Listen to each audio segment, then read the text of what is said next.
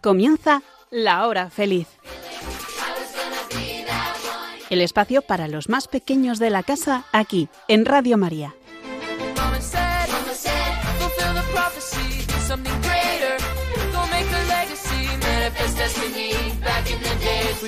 Muy buenas tardes, os saluda Yolanda Gómez y estoy muy contenta de estar de nuevo con todos vosotros.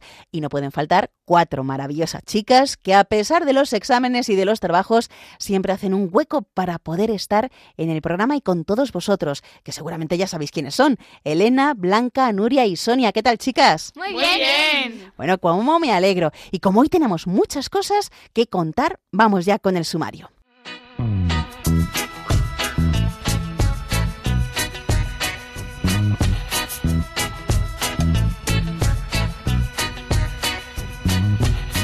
Hoy vamos a hablaros del Vía Crucis. Una de las devociones más antiguas y bellas que se rezan los viernes de Cuaresma y el viernes de Pasión. Después haremos un viaje a la naturaleza para conocer algunos bosques muy especiales y algunos animales que viven en ellos. Y antes de los chistes y las adivinanzas, os contaremos un cuento africano, El leñador y su hija.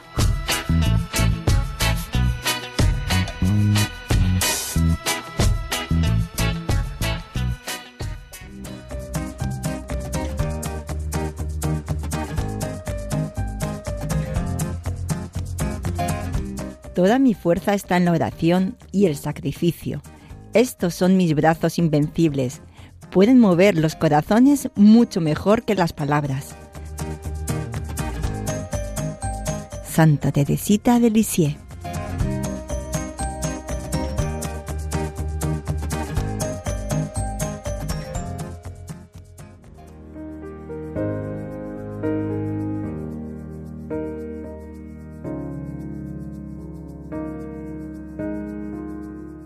Ofrezco mi corazón, Jesús, para que lo llenes con tu espíritu.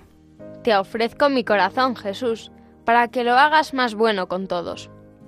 Te ofrezco mi corazón, Jesús, porque en esta cuaresma quiero aprender a vivir como tú nos enseñas. Te ofrezco mi corazón, Jesús, para que quites mis barreras, las tinieblas, y me hagas manso y humilde como tú. Rompe, Jesús, la dureza de mi corazón. Ayúdame a lograrlo, Señor.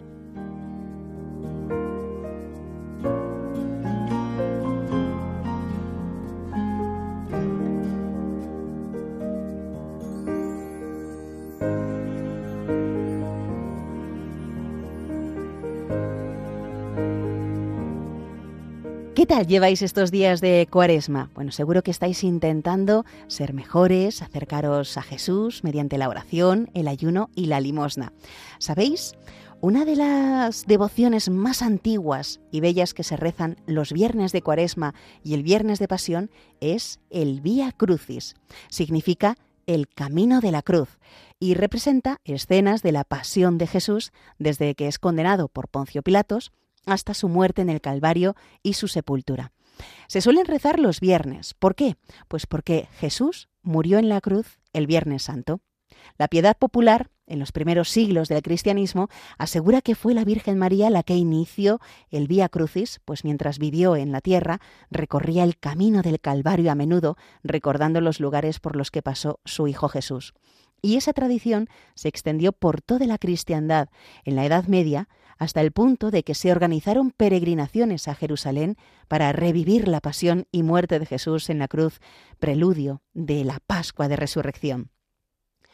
A ver, amiguitos, habéis observado seguramente que en muchas iglesias, en las paredes, hay unas cruces o, una especie de cuadros con unos dibujos y esculturas dentro, ¿verdad? Bueno, pues estas son las 14 estaciones del Vía Crucis y en esos dibujos se reproducen las escenas de cada estación o momento del camino de Jesús hacia el Calvario. El Papa Francisco nos invita a rezar el Vía Crucis para que así rezando el Vía Crucis comprendamos quién es Jesús para cada uno de nosotros. Y que lo importante, lo que no debemos olvidar, dice el Papa Francisco, es que el Jesucristo nos ama a cada uno de nosotros, no en general, sino a cada uno de nosotros, y que se entregó a sí mismo hasta la muerte por cada uno de nosotros. Bueno, amiguitos, el Vía Crucis es muy fácil rezarlo y además solo nos ocupa unos minutos, pero la verdad es que pocas personas saben rezarlo, así que hoy vamos a explicar cómo se reza. Y lo primero es comenzar santiguándose, en el nombre del Padre, y del Hijo, y del Espíritu Santo. Amén. Y le pedimos al Señor que la meditación de su pasión y muerte nos anime y ayude a tomar la cruz de cada día y seguirle para así un día resucitar con Él en la gloria. Luego decimos cada estación, que como hemos dicho son 14, y se dice, Te adoramos, oh Cristo, y te bendecimos, porque por tu santa cruz redimiste al mundo. Luego se puede leer un trozo del Evangelio al que se refiere esa estación del Via Crucis, eh, se hace una meditación y luego se hace una oración. También después se puede decir, pequé, Señor, pequé, ten piedad y misericordia de mí. Y también se puede rezar un Padre Nuestro, un Ave María y un Gloria. Hay muchas eh, formas de rezar así el Vía Crucis. Se hace así en cada estación del Vía Crucis. ¿A qué es fácil, amiguitos? Bueno, pues vamos a rezarlo, aunque sea de forma muy breve ya que aquí tenemos poquito tiempo.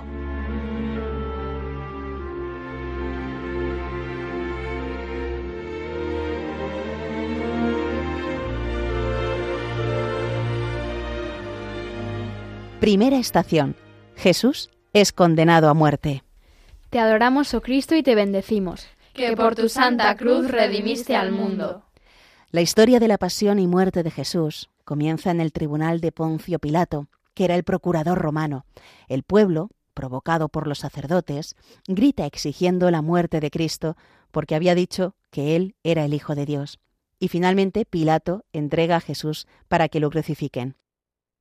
Cuando condeno a los demás, cuando los juzgo, es a ti a quien rechazo, Jesús. Señor Jesús, tú que nunca has condenado a nadie, enséñame a amar como solo tú sabes amar. Pequé, Señor, pequé. Ten piedad y misericordia de mí. Segunda estación. Jesús carga con la cruz. Te adoramos, oh Cristo, y te bendecimos, que por, tu santa cruz redimiste al mundo. Había la costumbre de dar muerte a los bandidos colgándolos de una cruz, y con esa muerte quisieron los judíos acabar con Jesús. Le cargan la cruz sobre los hombros, y entre burlas y golpes lo hacen dirigirse al monte Calvario. Señor, tú te abrazas a la cruz. Te pido por todas las personas que tienen que cargar con la cruz de la enfermedad. Pequé, Señor, pequé, ten piedad y misericordia de mí. Tercera estación. Jesús cae por primera vez. Te adoramos, oh Cristo, y te bendecimos, que por, tu santa cruz redimiste al mundo. El peso de la cruz es insoportable para el cuerpo fatigado y herido de Jesús, que cae por primera vez dando a entender que los pecados de la humanidad, significados en la cruz, eran muy graves. Señor, la cruz pesa mucho y te caes. Son muchas las personas jóvenes que caen en la droga y que no consiguen levantarse. Te pido por ellos. Pequé, Señor, pequé. Ten piedad y misericordia de mí. Cuarta estación. Jesús se encuentra con su madre. Te adoramos, oh Cristo, y te bendecimos que por tu santa cruz redimiste al mundo. Entre los gritos furiosos de la turba y los llantos de las mujeres, Jesús puede sentir los suspiros de su madre, la Virgen María, que es testigo de los tormentos de su Hijo. Qué dolor más grande el de María. Te pido, Señor Jesús, por todas las mamás que sufren por la muerte de algún hijo suyo. Pequé, Señor, pequé, ten piedad y misericordia de mí. Quinta estación. Simón de Cirene ayuda a Jesús a llevar la cruz. Te adoramos, oh Cristo, y te bendecimos. Que por tu santa cruz redimiste al mundo. Viendo a Jesús malherido, los soldados comienzan a temer que se muera antes de llegar al monte Calvario. Obligan, pues, a un hombre de Cirene, llamado Simón, a que le ayude con la cruz. Te pido, Señor, por todas las personas que ayudan a otras que sufren, y también te pido para que yo sepa ayudar a los demás. Pequé, Señor, pequé, ten piedad y misericordia de mí. Sexta estación. La Verónica limpia el rostro de Jesús. Te adoramos, oh Cristo, y te bendecimos, que por, tu santa cruz redimiste al mundo. Una mujer, llamada Verónica, tiene compasión de Jesús, viendo su aspecto desfallecido y maltratado, lleno de sangre y sudor. Quiere aliviarlo un poco, enjugándole la cara con un paño limpio, y en el paño queda impreso el rostro de Jesús. Señor, te pido por todas las personas que ayudan y cuidan a los ancianos, enfermos, a los pobres y a los abandonados. Pequé, Señor, pequé, ten piedad y misericordia de mí. Séptima estación. Jesús cae por segunda vez. Te adoramos, oh Cristo, y te bendecimos. Que por tu santa cruz redimiste al mundo. El camino hacia el Calvario parece inacabable. Jesús se agota cada vez más y por eso cae de nuevo bajo el enorme peso de la cruz. Señor, has vuelto a caer porque la cruz pesa mucho. Te pido por todos los niños que sufren el hambre, la guerra, la soledad o el maltrato. Pequé, Señor, pequé. Ten piedad y misericordia de mí. Octava estación. Jesús se encuentra con las mujeres de Jerusalén. Te adoramos, oh Cristo, y te bendecimos. Que por tu santa cruz redimiste al mundo. Al pasar por un sitio conocido como Calle de la Amargura, Jesús escucha las lamentaciones de un grupo de mujeres que lloran por él. Sacando fuerzas de su debilidad, Jesús les dice, No lloréis por mí, sino por vosotros y por vuestros hijos.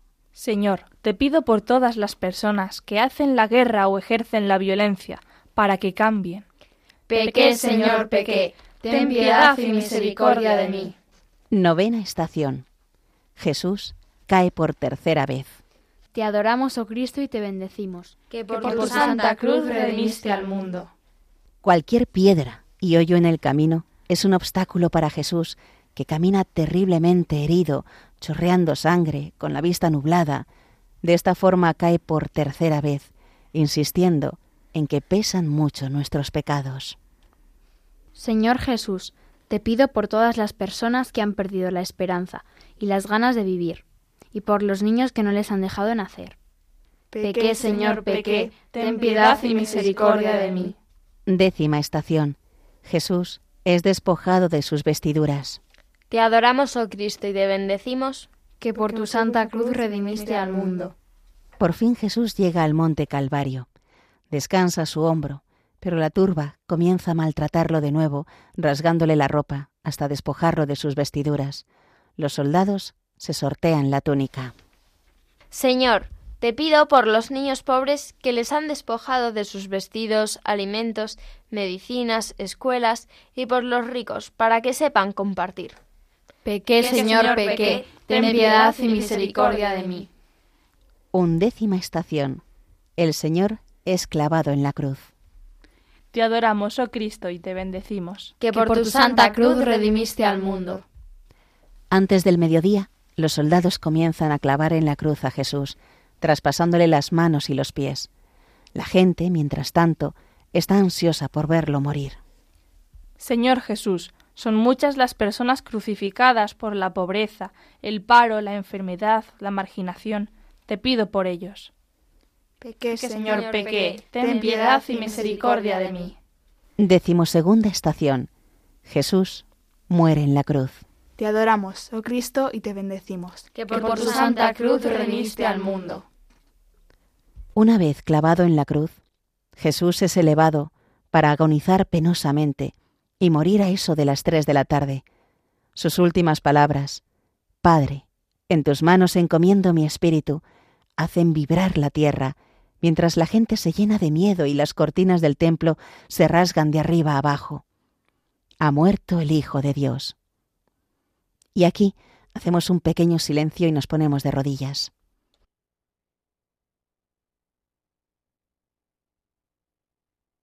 Te pido, Señor, por todas las personas que mueren sin fe ni esperanza en la resurrección. Pequé, Señor, pequé, ten piedad y misericordia de mí.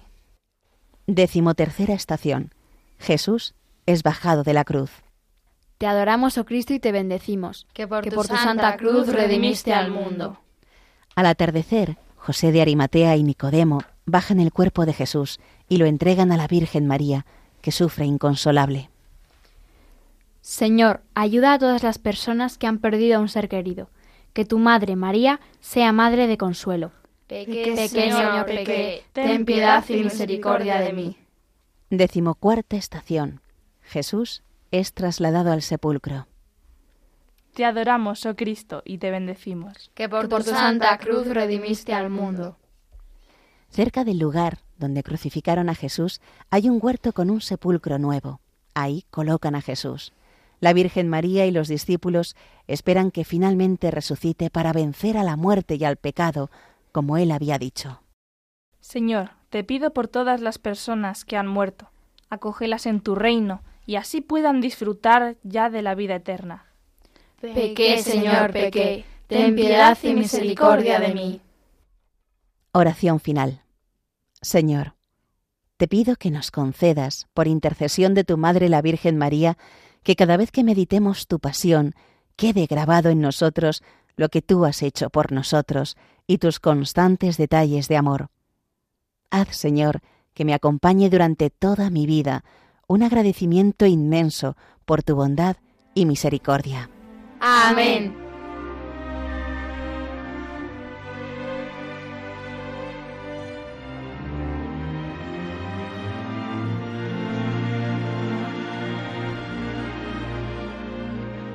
Como veis, amiguitos, el Vía Cruces es una oración muy sencilla que nos ayuda a vivir mejor este tiempo de Cuaresma. Lo hemos rezado de una forma muy breve, pero normalmente se hacen unas meditaciones un poco más extensas y además también se puede cantar entre una estación y otra. Y un último apunte. A veces se suele agregar una decimoquinta estación, la resurrección del Señor, que nos traslada ya a la mañana de la Pascua y nos recuerda que después de tanto dolor, Cristo resucitó. Y eso es lo más importante en nuestra fe, que Cristo resucitó. Jesús, de esta manera, nos da esa esperanza. Así que, amiguitos, no veáis el Vía Crucis como una historia que, digamos, da miedo, sino que es la más bella historia de amor que jamás se ha dicho. La historia de Jesús que se quiso sacrificar por todos los hombres, incluidos sus verdugos. Y eso es difícil. Cada año, amiguitos, recordamos así su muerte y su resurrección y todo el amor que nos mostró. Es la hora de cambiar, es el tiempo de transformar nuestra mente y nuestro corazón. Conviértete en.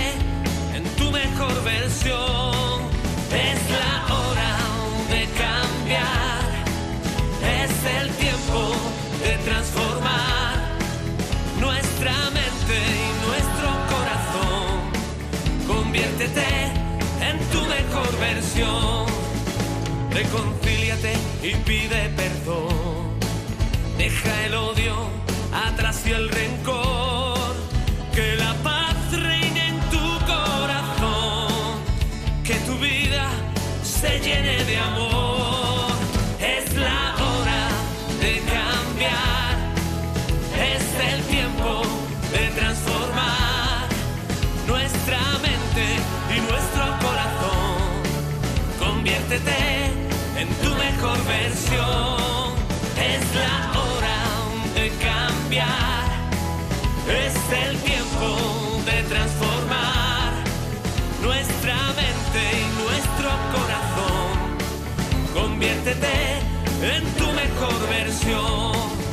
Cambia todo y hazlo mejor.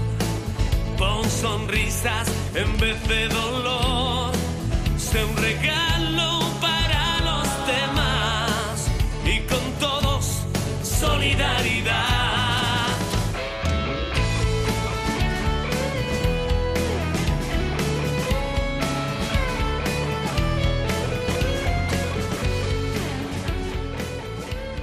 Estás escuchando La Hora Feliz en Radio María. Hay que darle gracias siempre a la vida, a la vida, a la vida, a la vida. Naturaleza con cabeza. Oye, abre tus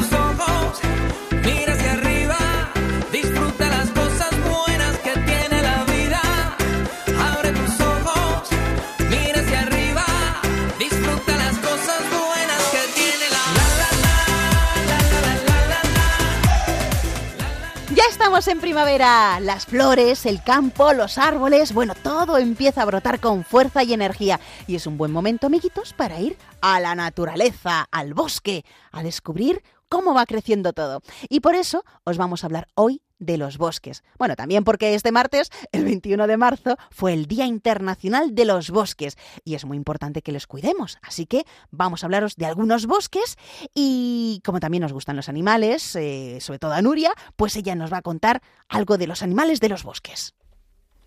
Pues voy a hablaros de animales del bosque mediterráneo. Pues el primero del que os voy a hablar es el águila imperial ibérica. Su nombre se debe a que es típica de España y lamentablemente se encuentra en peligro de extinción. Apenas quedan unas 200 parejas de ejemplares en toda la península debido a la pérdida de hábitat y de presa. El lince ibérico es otra de las especies en peligro. El lince es un hermoso felino, pero solo hay poblaciones en Andalucía y Toledo, apenas unos 350 ejemplares. Su principal alimento es el conejo. El lobo ibérico es otro magnífico ejemplar del bosque mediterráneo. Se alimenta de cualquier animal, vivo o muerto. El oso pardo, aunque tiene fama de comer humanos, en realidad no formamos parte de su menú. Y es verdad que ha habido ataques a personas. Eso ocurre cuando el oso se siente en peligro. Es el animal terrestre más grande de la fauna ibérica, y a pesar de sus garras y colmillos, es omnívoro. Existen unos 100 ejemplares en la península ibérica, distribuidos en Galicia, Asturias, Castilla y León, Cantabria y los Pirineos. El gato montés es otro de los animales salvajes típicos del bosque mediterráneo. Tiene un pelaje gris atigrado y le gusta la noche, pero a la hora de cazar se adapta al horario de sus presas.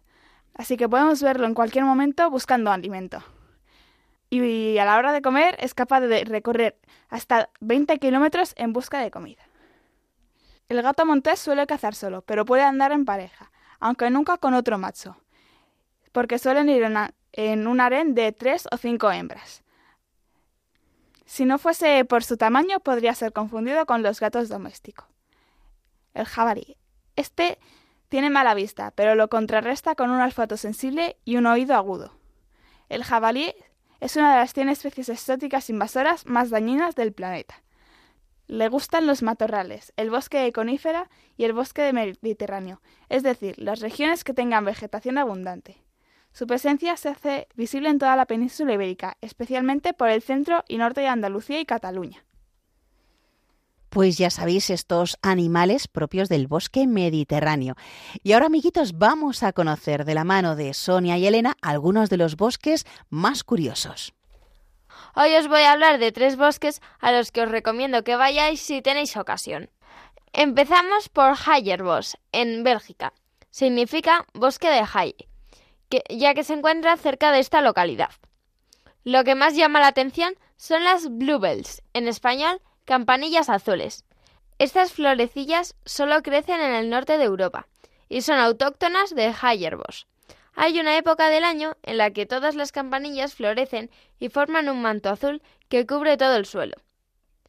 En la página web oficial podéis ir viendo las flores día a día, ya que depende mucho del tiempo cuando florecen, si florecen como por enero o si florecen en abril. Y de Bélgica nos vamos a Alemania, a un sitio del que seguramente ya hayáis oído hablar, la Selva Negra. Dentro de este bosque se encuentra el pueblecito de Friburgo, que parece sacado de un cuento. Aquí son muy famosos los relojes artesanos, pero este sitio también tiene lagos, cascadas, montes y hasta un cañón. Si os preguntáis por qué hay una tarta que se llama exactamente igual, la respuesta es muy fácil. En la selva negra se destila un licor del que soy incapaz de pronunciar, está hecha a base de cerezas, y es el ingrediente fundamental y característico de la tarta original. Es verdad que ahora hay más variedades que no llevan este licor, pero se han quedado con el nombre. Ahora cogemos un vuelo de más de ocho horas hasta la Columbia Británica, en Canadá. Allí veremos el Great Bear Rainforest, que quiere decir el bosque del gran oso. Es el bosque templado costero más grande de todo el mundo. Tiene más de 6 millones de hectáreas. Su animal típico es el oso Kermode, un oso negro con pelaje blanco. Este fenómeno tan extraño ocurre por un gen determinado que solo lo, que solo lo heredan uno de cada diez osos. En cuanto a su fauna, El bosque del Gran Oso cuenta con cedros y abetos de más de mil años de antigüedad. Y ahora Elena nos va a seguir hablando de más bosques. El espejo de las hadas, la roca de los falsos amantes y el árbol de oro parecen lugares imaginarios, y sin embargo existen en el bosque de Paimpont, más conocido como Brocéliande, en Francia. La leyenda del mago Merlín reside en cada árbol, arroyo y piedra de este área forestal de 7.000 hectáreas situada a 30 kilómetros de Rennes, en el corazón de Bretaña. El lugar lleva habitado más de 5.000 años, casi desde el Neolítico, como demuestran los numerosos menires, es decir, unas piedras grandes que están colocadas verticalmente, que están dispersos por la zona. Uno de ellos ha acabado siendo considerado la tumba del mago Merlín. En el bosque se encuentra el castillo de Compiègne, que hoy es la sede del Centro Arturiano, que se dedica a divulgar las leyendas del rey Arturo y también el valor natural de estos bosques.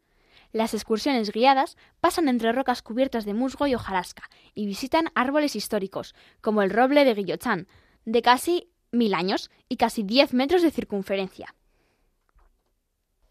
Nos vamos a Japón, concretamente a la preciosa ciudad de Kioto, donde podemos coger un tren que en media hora nos lleva al bosque de bambú de Sagano, en el distrito de Arashiyama. Mencionado en la historia de Genji, un libro muy importante del siglo XI, este parque es un espectáculo de colores, formado por bambús de 50 especies, que pueden medir hasta 20 metros de altura. La luz produce efectos distintos según avanza el día, y de noche los senderos iluminados parecen adentrarse en un escenario mágico, donde el viento silba a través de las cañas de bambú, que es como si estuvieran cantando. Era un antiguo lugar de retiro de la nobleza japonesa. Por eso el parque contiene el templo budista Tenryuji del siglo XV, declarado Patrimonio de la Humanidad en 1994. Y ahora volvemos a Europa, a la campiña inglesa, al Severnake Forest, que está en el condado de Wiltshire. Aquí se cuenta que el rey Enrique VIII conoció durante una de sus salidas de caza a Jane Seymour, madre de su único hijo, Eduardo VI. Este bosque tiene más de 4.000 robles y hayas centenarios, de entre 400 y 600 años, y apenas ha cambiado de aspecto desde aquellos tiempos. Sus 1.100 hectáreas son ahora consideradas un lugar de especial interés científico por su excelente conservación.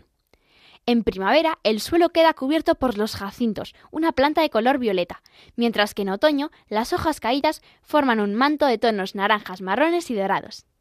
Bueno, preciosos estos bosques que nos han contado Sonia y Elena, pero ahora Blanca nos va a hablar de unos bosques muy especiales. Sí, amigos, yo os voy a hablar de bosques de cuento. Os voy a hablar sobre los diferentes bosques que aparecen en, en las pelis y en los cuentos infantiles. Esta vez no os voy a contar nada muy científico.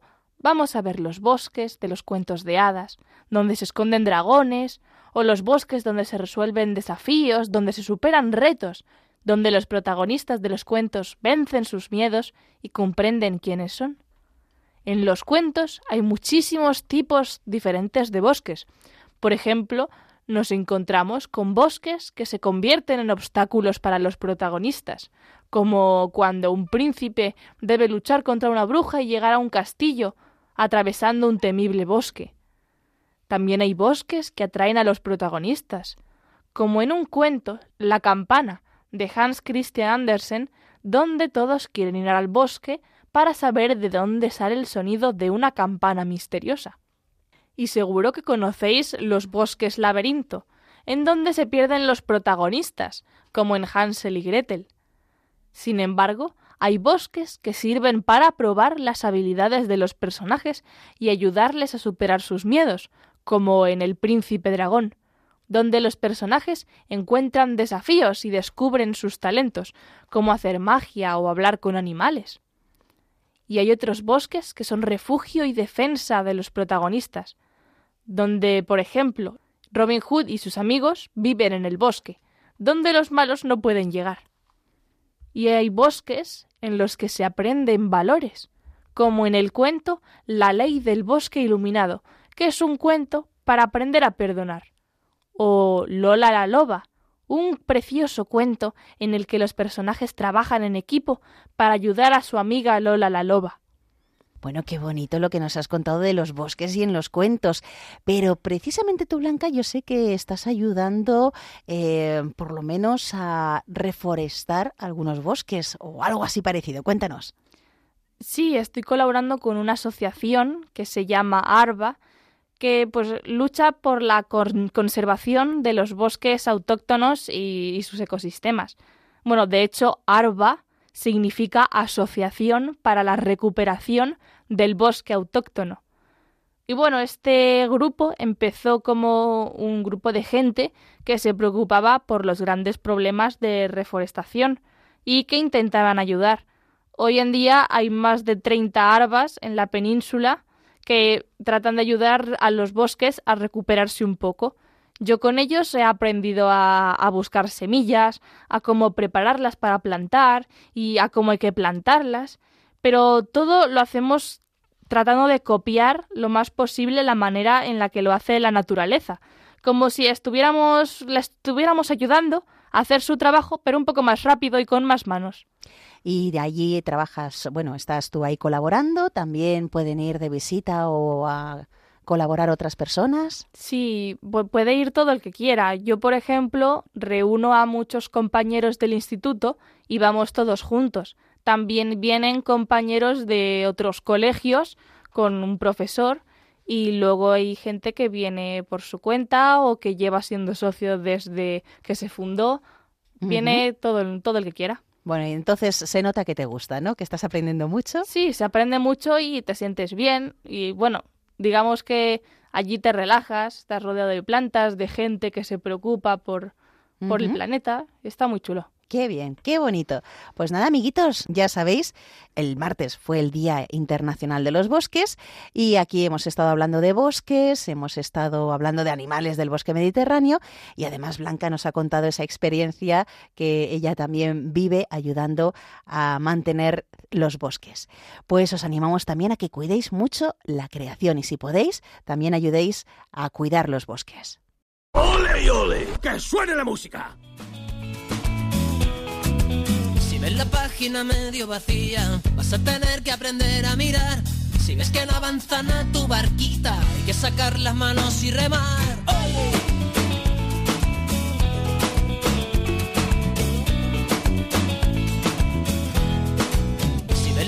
Página medio vacía, igual tenés que aprender a mirar.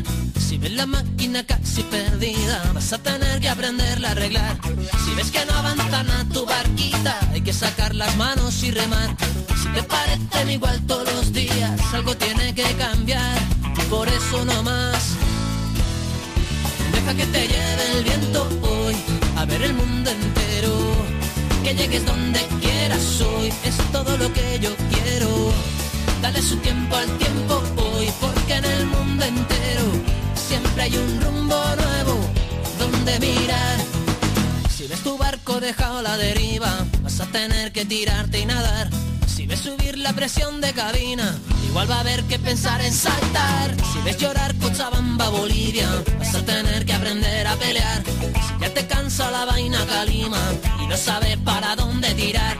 Si ves que no avanza nada tu barquita, hay que sacar las manos y remar. Si te parecen igual todos los días, algo tiene que cambiar. Por eso no más. Deja que te lleve el viento hoy a ver el mundo entero. Que llegues donde quieras hoy, es todo lo que yo quiero. Dale su tiempo al tiempo hoy, porque en el mundo entero siempre hay un rumbo nuevo donde mirar. ¿Estás escuchando? El programa de los niños de Radio María.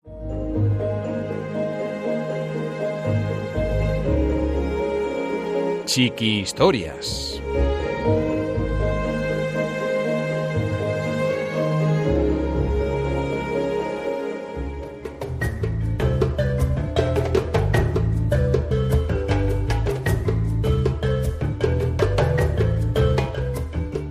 El leñador y su hija, un cuento africano que nos llega desde Níger.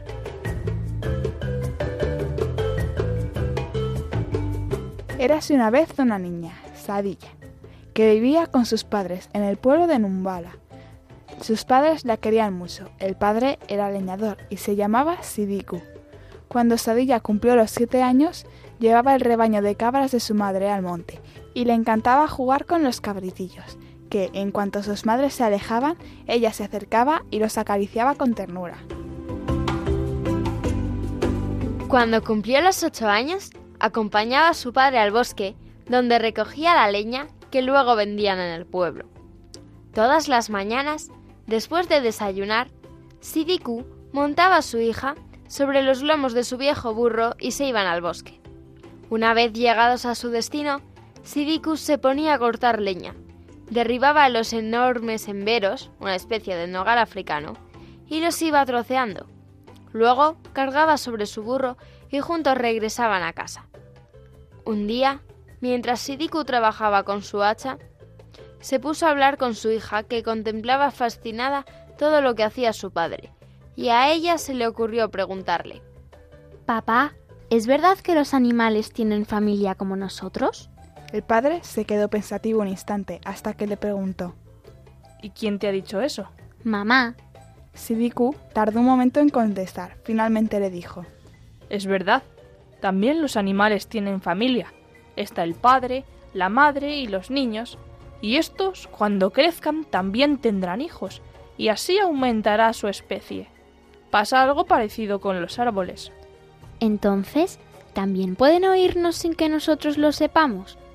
¿También los árboles son capaces de llorar y de sufrir sin que nosotros nos enteremos? Claro, los árboles tienen una vida como las personas. Nacen, crecen, se desarrollan y también pueden morir. ¿No ves? Ahora acabo de matar un árbol al derribarlo. La niña contempla a su padre con infinita tristeza, y unas lágrimas brotaron de sus ojos y corrieron por sus mejillas. ¿Por qué lloras, Sadilla? Papá, ¿de verdad el árbol está muerto? Pues claro, pero ¿qué sabes de la muerte? ¿Quién te ha hablado de ello? Mamá. Sidiku no sabía qué responder. Empezó por carraspear y luego le dijo. Ya sabes que todos los días vengo a hacer esto, derribar árboles, convertirlos en leña que luego vendemos para poder vivir. No es lo que más me gusta, pero así es. Entonces, cada vez que venimos aquí es para matar árboles. Así es. Entonces no quiero volver a tu bosque. ¿Por qué matas a los árboles? ¿No puedes cambiar de trabajo? Sidiku miraba a su hija, que no paraba de llorar, hasta que decidió volver a casa sin derribar ningún árbol ni haber cargado a su burro de leña. El rostro lloroso de su hija cambió su vida. Desde primera hora de la mañana y sin desayunar, salía del pueblo y se dirigía al monte, en busca de toda clase de semillas de los árboles que conocía, y las iba sembrando por todos los espacios vacíos que encontraba, tanto en zonas pantanosas como desérticas. Las semillas brotaron, crecieron y con los años se convirtieron en un inmenso bosque. Sidiku tomó mucho cariño a su trabajo y por todas partes iba diciendo todo lo que su hija le había enseñado. Tanto habló y tanto crecieron y se multiplicaron los árboles de la región que los vecinos del pueblo cambiaron su nombre por el de Sidiko Kugara, el pueblo de Sidiku.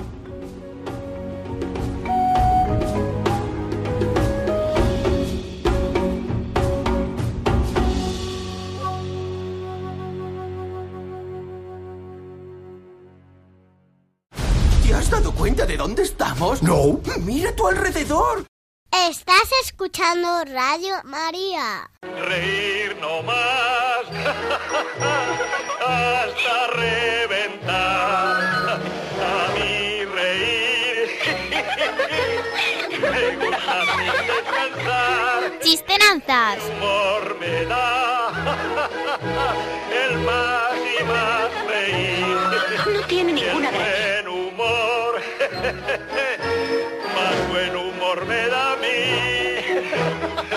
Como me gusta reír, más buen humor me da a mí. Amiguitos, estamos ya en esta última parte del programa que tanto nos gusta, que son los chistes y las adivinanzas. Y comenzamos por Blanca. Aunque comience por la noche, termino prácticamente por la mañana. ¿Qué puedo ser?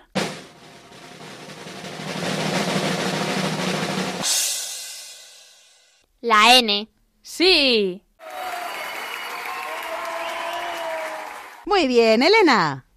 Un cuadrado tiene de envase, redonda es su base y triangular la porción. ¿Qué es?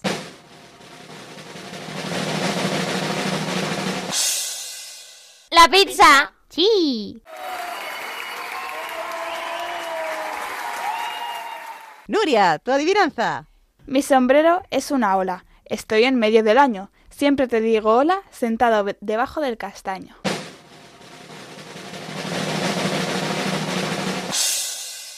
La ñ. Sí.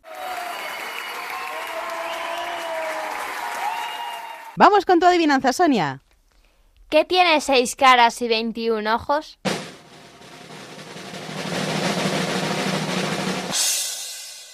Un dado. Sí. Muy bien. Bueno, qué rápidas habéis estado y ahora ya vamos con los chistes. Eh, Blanca. Si cojo un libro de los récords Guinness y lo meto en la batidora, ¿habré batido todos los récords Guinness? Se encuentran dos amigos y uno le dice al otro, Oye, ¿por qué estás tan triste? ¿Te pasa algo? Es que mi hijo se ha olvidado la mochila en el colegio. Ya es la tercera vez esta semana. Hombre, pero eso no es para tanto. Ya, es que él quiere ser paracaidista. ¿Qué le dice un garbanzo a otro? Chaval, no te vayas de la olla. ¿Cuáles eran los personajes animados favoritos del capitán del Titanic? Timón y Pumba. Bueno, amiguitos, nos tenemos ya que ir despidiendo. Ha sido un placer estar de nuevo con todos vosotros y con la inestimable ayuda de Elena, Blanca, Nuria y Sonia que nos han hablado de los bosques, nos han contado un bonito cuento africano sobre un leñador y su hija y además hemos rezado el Vía Crucis. Gracias, chicas. De nada y disfrutar de los bosques. Y también os animamos a escribirnos al programa contándonos, por ejemplo, qué bosque es especial para vosotros o nos podéis enviar un cuento que vosotros mismos hayáis hecho. El email, vamos a recordar cuál es el de este programa. Nuria. La hora feliz 2 arroba radiomaria.es. Y si nos quieren escribir por carta, Elena. Tenéis que poner en el sobre que es para Radio María la hora feliz 2 y la dirección es Paseo de los Lanceros 2, primera planta, 28024, Madrid. Y si queréis volver a escuchar de nuevo este programa u otros anteriores, lo podéis hacer en el podcast de Radio María. Para ello, os recuerdo que tenéis que entrar en la página web www.radiomaria.es y buscar ahí La Hora Feliz de Yolanda Gómez. Bueno, pues nos volveremos a encontrar siempre, si Dios quiere, el 20 de abril. ¿Y vosotros sed buenos? Sí, Un fuerte abrazo para todos y sed felices.